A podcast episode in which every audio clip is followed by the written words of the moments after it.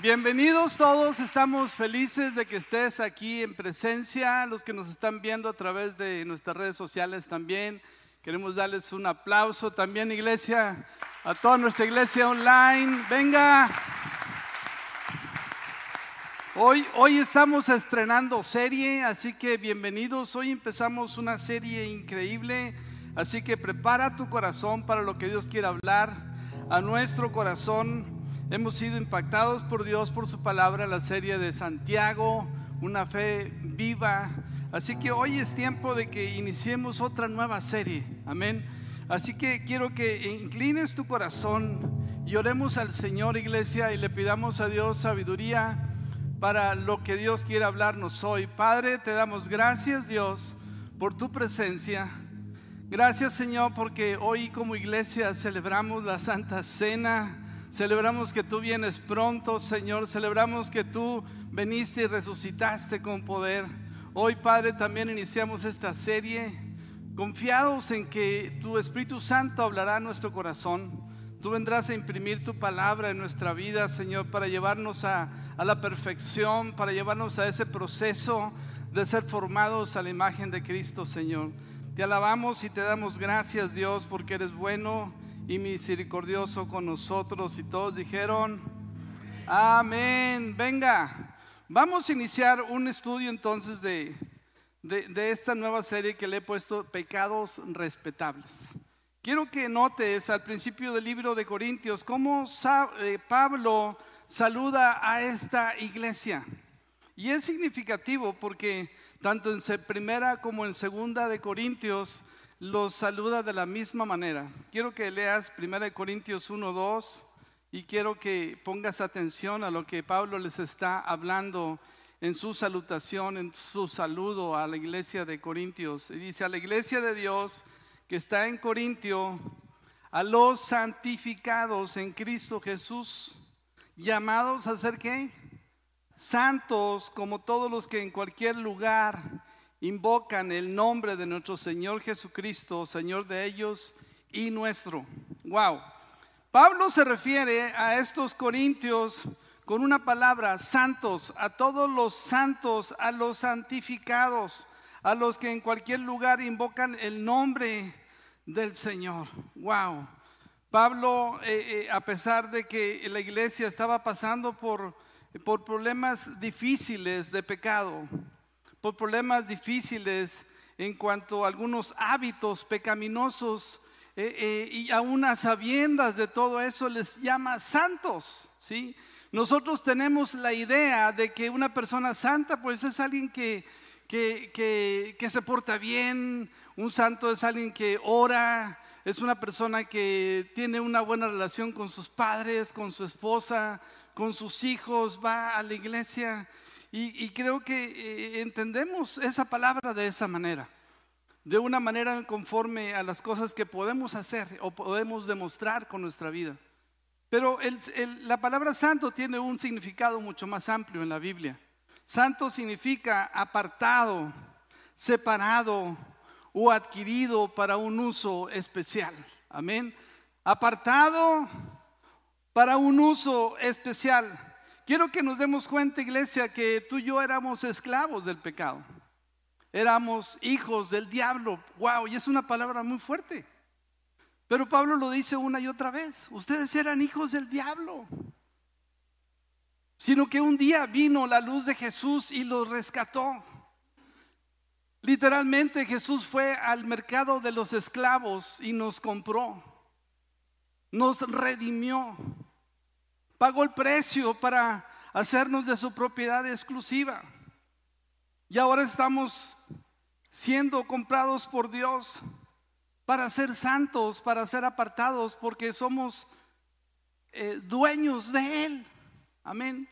Eso es lo que nos hace santos, que Jesús nos compró. El castigo que merecíamos nosotros fue a la cuenta de Jesús. Nuestras transgresiones, nuestras fechorías fueron cargados a la cuenta de Jesús. Amén. Es como cuando alguien llega a un restaurante y dice, órale, la cuenta yo la pago. ¿Sí? Pónganlo a mi cuenta. Todos nuestros pecados, pasados, presentes y futuros, fueron puestos en la cuenta de Jesús. Y Jesús pagó la cuenta por nuestros pecados. Amén. De tal forma que nos hizo de su propiedad exclusiva. Y creo, iglesia, que eso es muy significativo.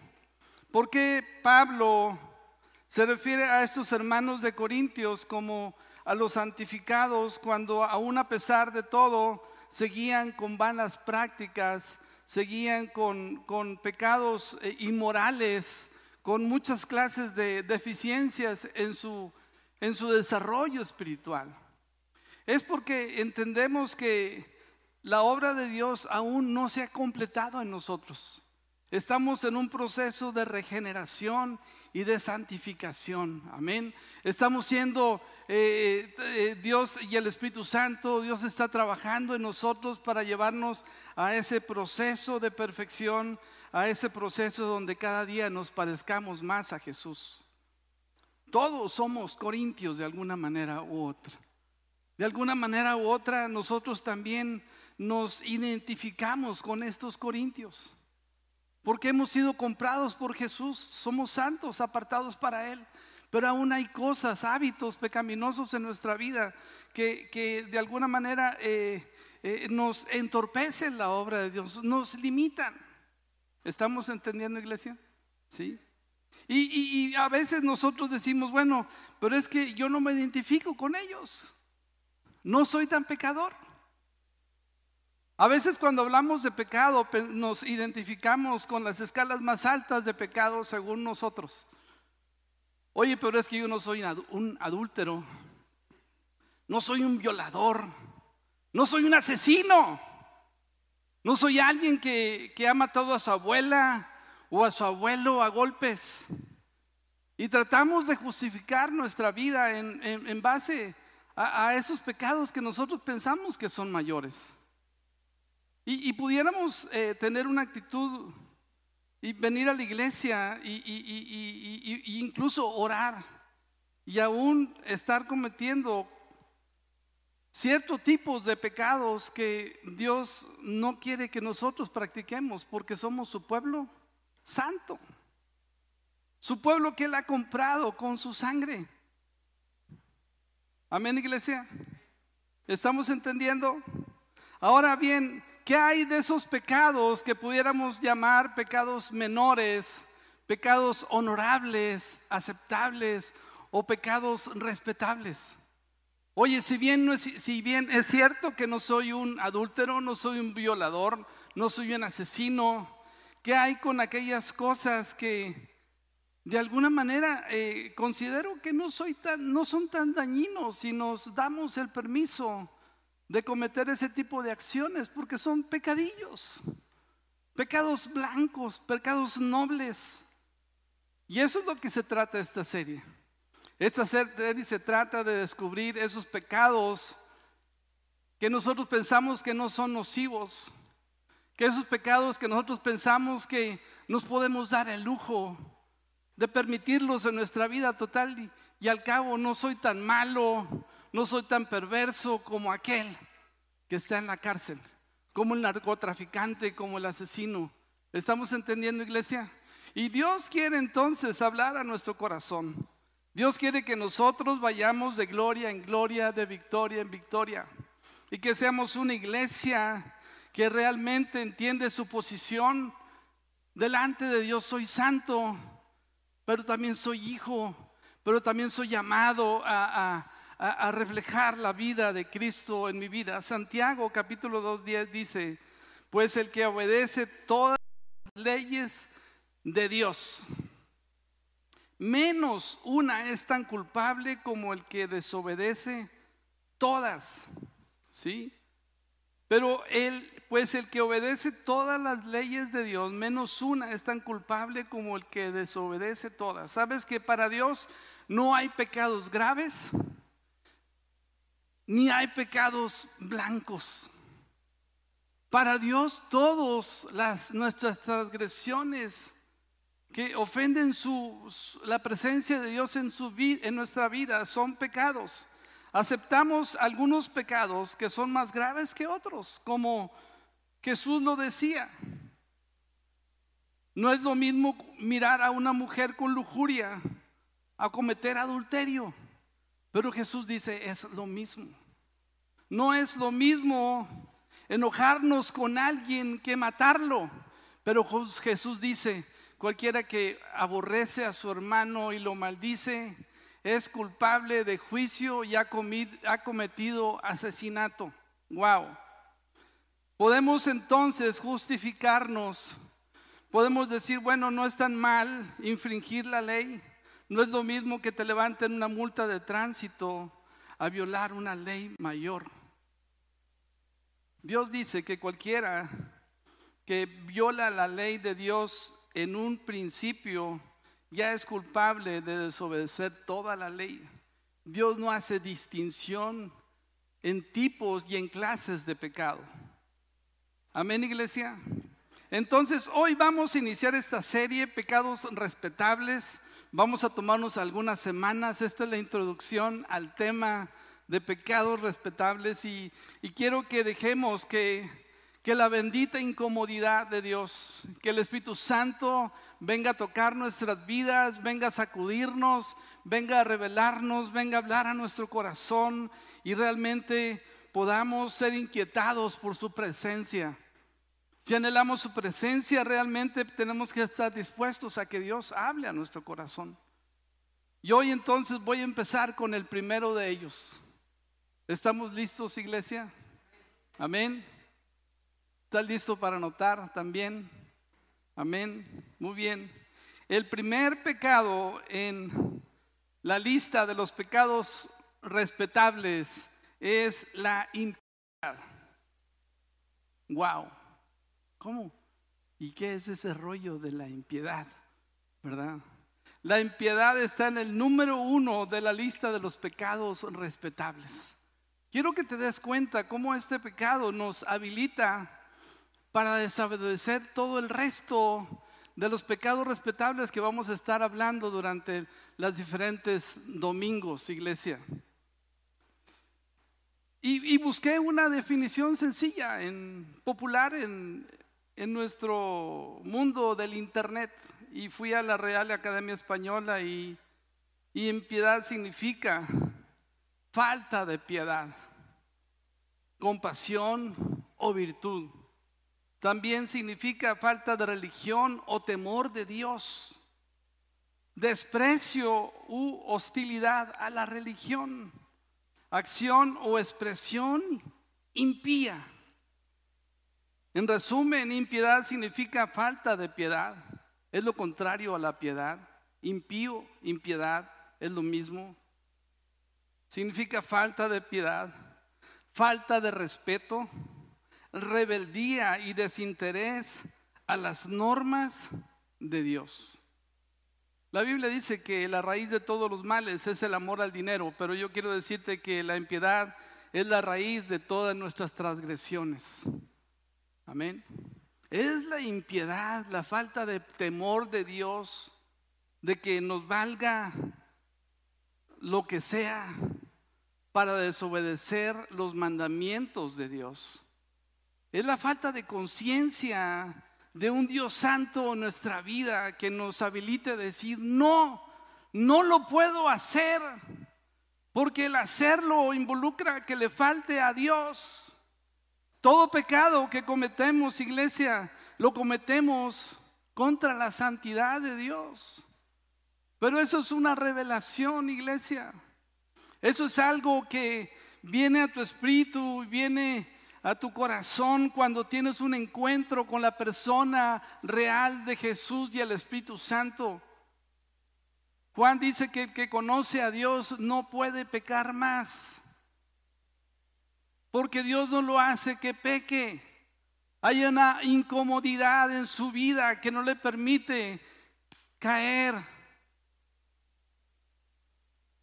y regarla. Por eso la impiedad es la raíz de todas nuestras transgresiones. Santiago 4:17 dice, recuerden que es pecado saber lo que se debe hacer y luego no hacerlo. Wow. Ya, estamos fritangas, ¿verdad? Como dice Ricardo.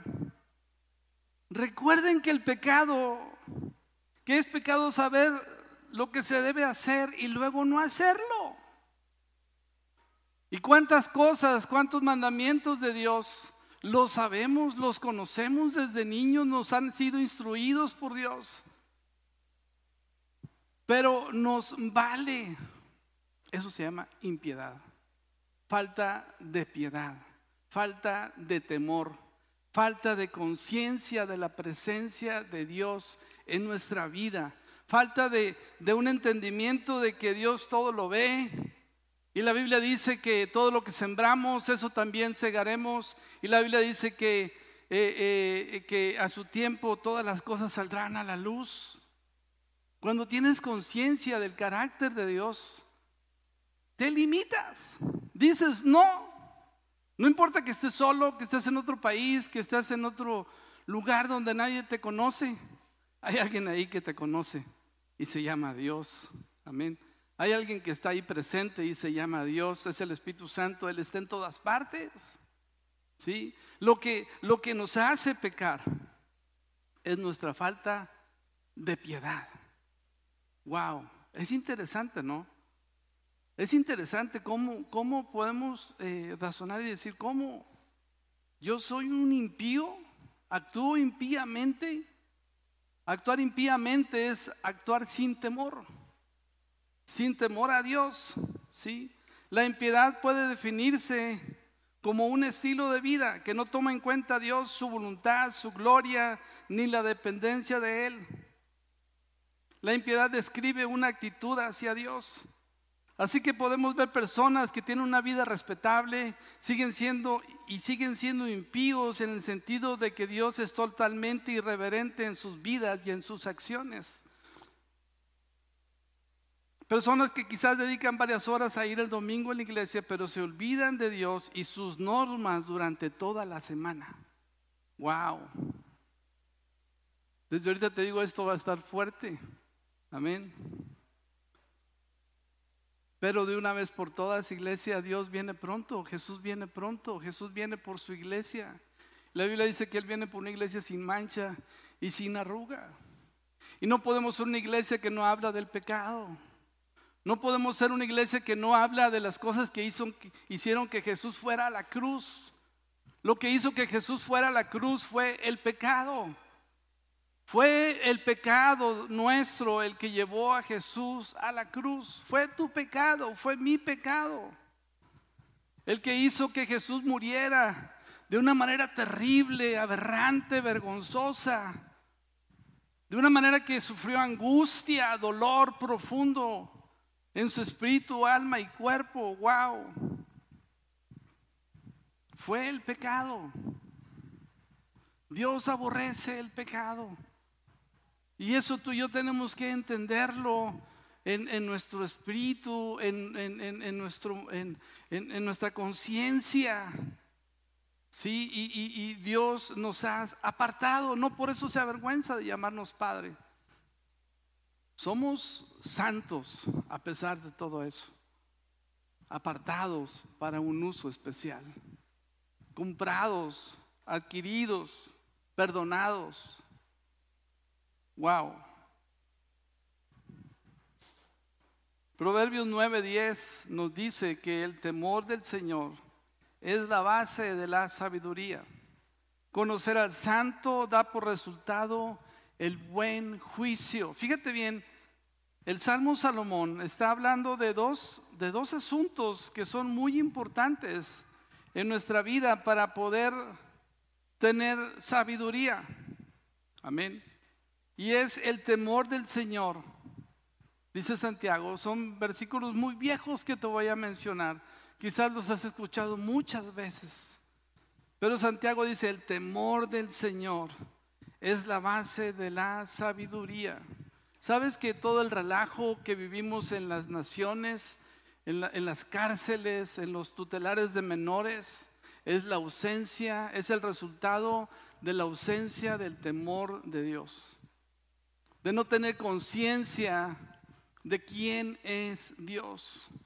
Eso nos hace pecar impíamente. Por eso Santiago dice, el temor del Señor es la base de la sabiduría. Necesitamos tener temor de Dios. Amén. Necesitamos que nuestros hijos, con nuestra vida, con nuestras acciones, aprendan a temerle a Dios. ¿Por qué? Porque nos, nos comportamos de maneras correctas. Y dicen, wow, y si mi papá no lo hace, yo no lo voy a hacer. Necesitamos temor. La ausencia del temor de Dios en nuestra vida produce la impiedad o la falta de piedad. El temor es directamente al Señor es directamente proporcional a nuestra piedad. Eh, nuestra impiedad es nuestra falta de temor de Dios. Van de la mano, van de la misma vía. ¿Sí? Por eso es que eh, eh, encontramos gente que, que, que, que toma decisiones sin consultar a Dios. Toma decisiones en su vida sin tomar en cuenta a Dios porque no tienen temor de Dios. No han considerado a Dios en su vida. Son, actúan, eso es actuar impíamente. Impíamente no es tan complicado, necesitamos ser asesinos. Impíamente es actuar sin tomar en cuenta a Dios. ¿Estamos entendiendo, iglesia? Eso es impío. Actuar sin tomar en cuenta a Dios, sin pensar en las consecuencias. Simplemente ¿por qué? Porque me parece bien hacerlo, porque creo que es lo correcto. Wow. Temor a Dios es lo que nos aparta del mal y nos hace seguir el buen camino. El temor a Dios hace que las personas se detengan y controlen sus bajos instintos. Pero hay algo más, Proverbios dice, Conocer al santo da por resultado el buen juicio. No solamente necesitamos temor de Dios, necesitamos conocer el carácter de Jesús. Cuando conoces el carácter de Jesús, amoroso, benigno, manso, humilde, recto, puro, pero juez también, entonces eso te hace tener buen juicio no ser un impío, no actuar impíamente. Otra vez, impíamente, no actuar sin tomar en cuenta a Dios. Y tomar en cuenta a Dios no es que se te aparezca en sueños y te diga en la noche lo que tienes que hacer, no, ahí está la Biblia. La Biblia es la norma de vida que Dios quiere que nosotros vivamos como hijos adquiridos, como hijos comprados por Dios, para que nos vaya bien. Ahora bien, ¿qué es pecado? Pecado es cerrar en el blanco. Pecado es cerrar las escrituras. Eso significa pecado de una manera muy práctica. No dar en el blanco. Fallar a las normas de Dios. Eso es pecado. Juan 3.4, primera de Juan 3.4 dice, todo el que peca viola la ley de Dios porque todo pecado va en contra de la ley de Dios. Wow. Pasajes sencillos, ¿no? Claros. Todo el que peca viola la ley de Dios, porque todo pecado va en contra de la ley de Dios. Todo pecado ofende a Dios y contrista al Espíritu Santo. Por eso David decía, Dios, he pecado contra el cielo y contra ti. Cuando él se metió con aquella mujer de Urias Eteo, él reconoció que la primera falta que estaba cometiendo era hacia Dios. Le había fallado a Dios. Le, había fallado a sus normas. Le había fallado a sus estatutos, a sus mandamientos. Y ahora David estaba avergonzado, estaba eh, eh, realmente arrepentido de su dolor, confesó su pecado delante de Dios. Wow. Quiero que veamos las implicaciones de actuar impíamente en la vida de un hombre, porque podemos encontrar muchísimos ejemplos en la Biblia. A veces dar una sesión o una reunión de 30 minutos donde es tan amplio el tema, la verdad es que está difícil. Pero por eso quiero ser muy práctico. Y Samuel nos ejemplifica un actuar de un hombre de Dios que actuó impíamente, ¿sí? Dios le dijo a Samuel, envía a Saúl para que venga y termine con los amalecitas que se me habían atravesado en el camino de Egipto. Dios tenía cuentas pendientes con la nación de Amalek. Y Saúl representaba el brazo ejecutor de la justicia de Dios. Quiero que te des cuenta que a veces nosotros representamos a alguien y cuando tú la riegas, la riega el que te envió. Dejas mal al que te envió. Y Dios le dijo a Saúl, ve y termina con los amalecitas, con mujeres, niños, ganado, con todo. Porque hoy voy a hacer justicia. Hoy voy a llevar a cabo lo que les prometí que iba a suceder. Y les dije en el desierto, por cuanto ustedes se opusieron al avance del pueblo en Israel, en Egipto, perdón, yo voy a hacer justicia con ustedes. Y entonces Dios envía a Saúl, al rey Saúl para que hiciera justicia a través de él.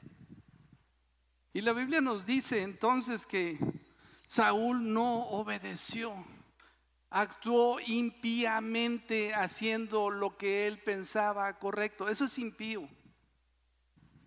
Hacer lo que nosotros pensamos que es correcto, invalidando lo que Dios dice que debemos realmente hacer.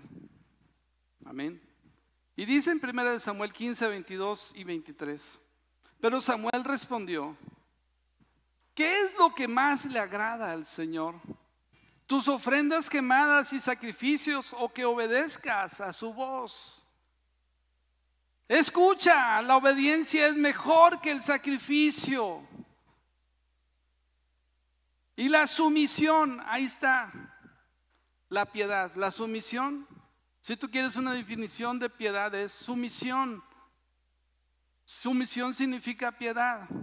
Y la sumisión es mejor que ofrecer la grasa de los carneros. La rebelión es tan pecaminosa como la hechicería y la terquedad tan mala como rendir cultos a los ídolos, así por cuanto has rechazado el mandato del Señor el, Señor también te ha rechazado para que sigas siendo el rey de Israel. ¡Wow!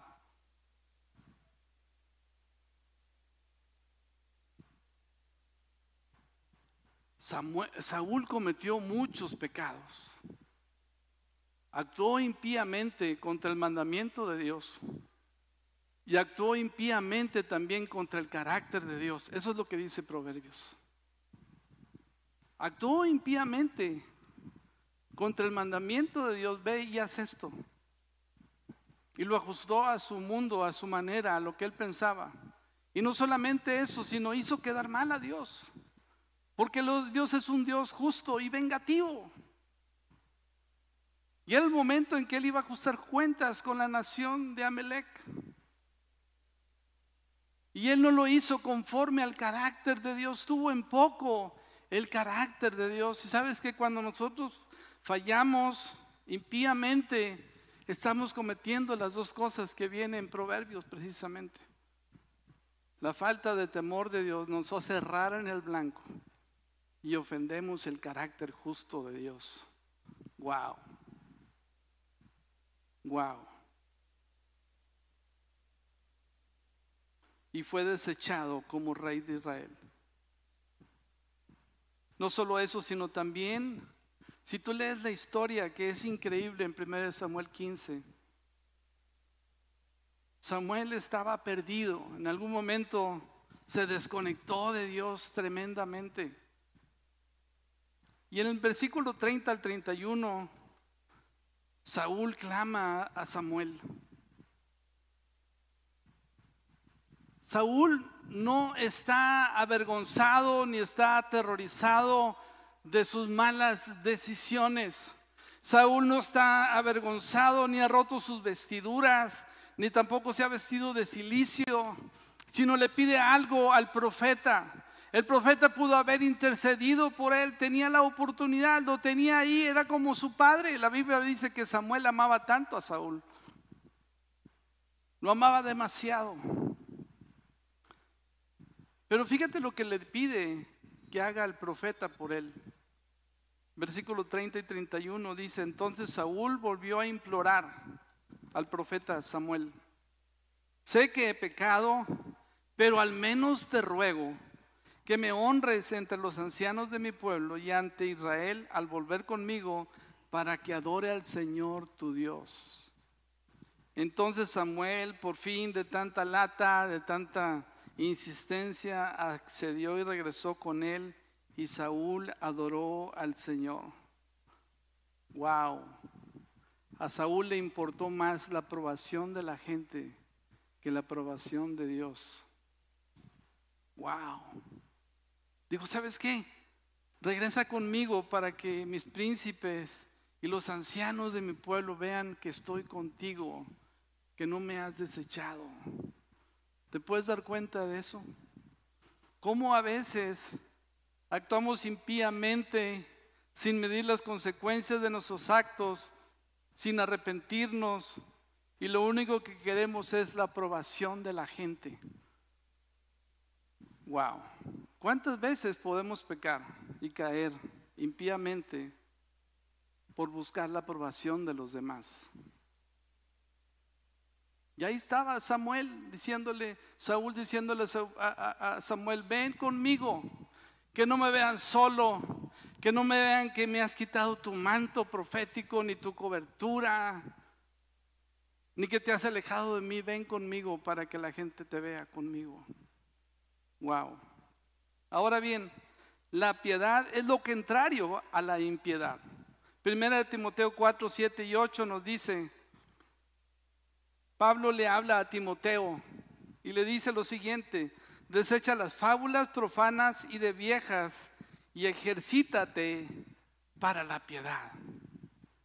Porque el ejercicio corporal para poco es provechoso, pero la piedad para todo aprovecha, pues tiene promesas de esta vida presente y de la vida venidera. Pablo le dice a Timoteo, ¿sabes qué? Timoteo, ejercítate en la piedad. ¿Qué significa eso? Ejercítate. Y eso es algo que está interesante, porque nos da la pauta, Pablo, para comprender que la piedad, contrario a la impiedad, se puede desarrollar. Amén. Se puede, eh, se puede multiplicar. ¿Cómo, cómo, cómo ejercitas la piedad? el temor de Dios. ¿Cómo ejercitas el ser una persona pía, no impía, piadosa? Sujetándote. Y, entonces me imagino que Pablo le está diciendo a Timoteo, ¿sabes qué? Métete con Dios. Escudriña las escrituras. Porque conoces las escrituras y, las escrituras nos hablan acerca de sus mandamientos y sus mandamientos nos llevan a, a temer a Dios. Y buscar su presencia nos hace conocer su carácter. Y eso entonces nos ejercita para los momentos difíciles, para que no caigamos. Amén. ¿Cómo no ser un impío ejercitándote en la piedad? Ejercitándote en la oración, ejercitándote en la lectura de la palabra, ejercitándote en rendir cuentas a otros, ejercitándote en someterte a Dios, rendirnos al señorío de Jesús. ¿Estamos entendiendo, iglesia? Sí. Pablo le dice a Timoteo, échale ganas, Timoteo, porque si no te conviertes de verdad y te rindes tu vida a Jesús, vas a ser un cristiano impío. Wow. Y en Corintios había muchos cristianos impíos. Si tú lees Corintios, primera y segunda de Corintios, eran los hermanitos de Corintios, ¿sí? Estaban regándola, pero feo. Wow.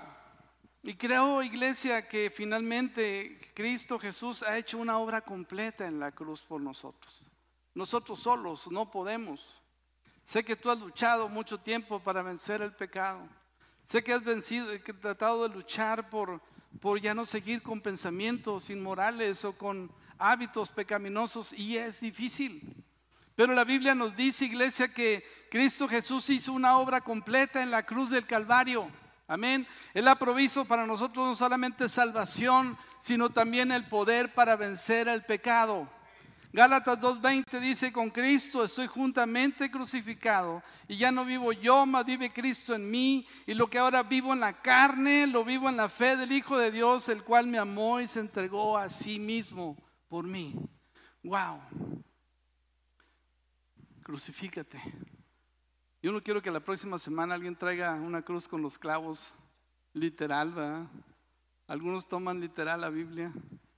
Pero, pero espiritualmente significa que tú vayas a la cruz y que sabes que alguien que está crucificado ya no puede hacer nada. Está clavado. No puede moverse. ¿Sí? Y la Biblia dice que nos veamos a nosotros, nuestra carne, nuestros hábitos, crucificados juntamente con Cristo. Y del poder de la cruz vamos a tener el poder para vencer el pecado. Amén, iglesia. El poder de la cruz nos va a dar el poder para vencer el pecado.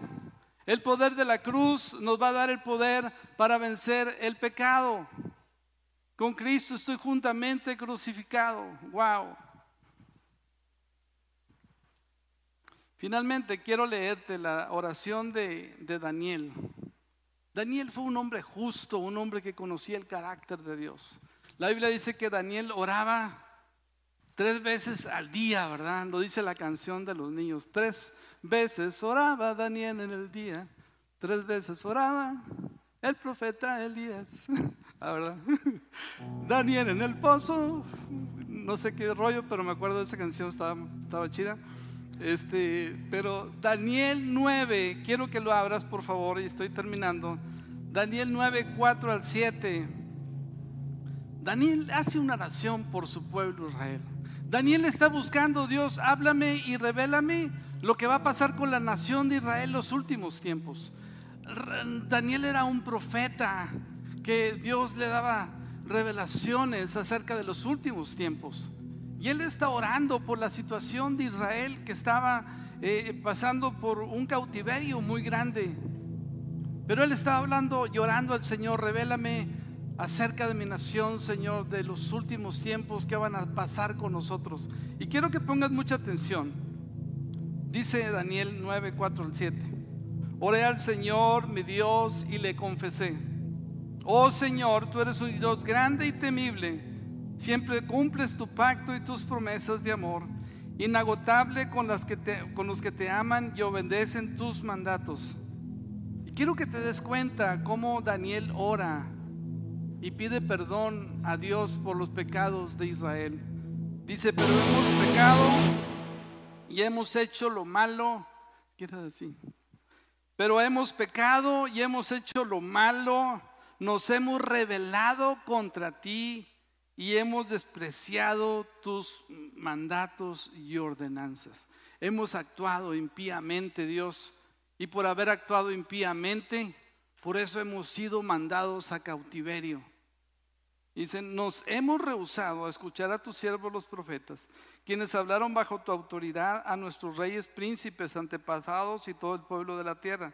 Señor, tú tienes la razón, pero como ves, tenemos el rostro cubierto de vergüenza. Esto nos sucede a todos, tanto a los que están en Judá y en Jerusalén, como a todo el pueblo de Israel, disperso en los lugares cercanos y lejos, a donde quieras que nos han mandado por nuestra deslealtad a ti. Wow. Daniel estaba confesando e intercediendo por la nación de Israel, reconociendo que lo que nos les hizo estar cautivos durante 60 años en el cautiverio fue su falta de temor a Dios, que actuaron impíamente contra Dios. Pero me encanta cómo eh, Daniel llama las cosas por su nombre. Y sabes que para que nosotros seamos sanados tenemos que reconocer que en muchas ocasiones actuamos impíamente y no reconocemos a Dios en nuestra vida. Amén, iglesia. Necesitamos reconocer, Dios, perdóname porque hemos actuado locamente, nos hemos olvidado de tus mandamientos, nos hemos olvidado de tu ley y por eso estamos como estamos. Eso es lo que está diciendo Daniel. Pero ahora también Dios, Daniel, nos da el resto de la oración en el versículo 17 y 19. Y dice, oh Dios nuestro, oye la oración de tu siervo Escucha mientras te hago mis ruegos. Por amor a tu nombre, Señor, vuelve a sonreírle a tu desolado santuario. Oh Dios mío, inclínate y escúchame. Abre tus ojos y mira nuestra desesperación. Mira cómo tu ciudad, la ciudad que lleva tu nombre, está en ruinas. Esto rogamos, no porque merezcamos tu ayuda, sino debido a tu misericordia. Oh Señor, óyenos Oh Señor, perdónanos. Oh Señor, escúchanos y actúa. Por amor a tu nombre, no demores, oh mi Dios, porque tu pueblo y tu ciudad llevan tu nombre. Amén, iglesia. Así que yo te quiero invitar a que te pongas de pie, por favor. Y podamos reconocer delante de su presencia que Igual que los corintios, hay momentos de debilidad en nuestra vida en que actuamos impíamente.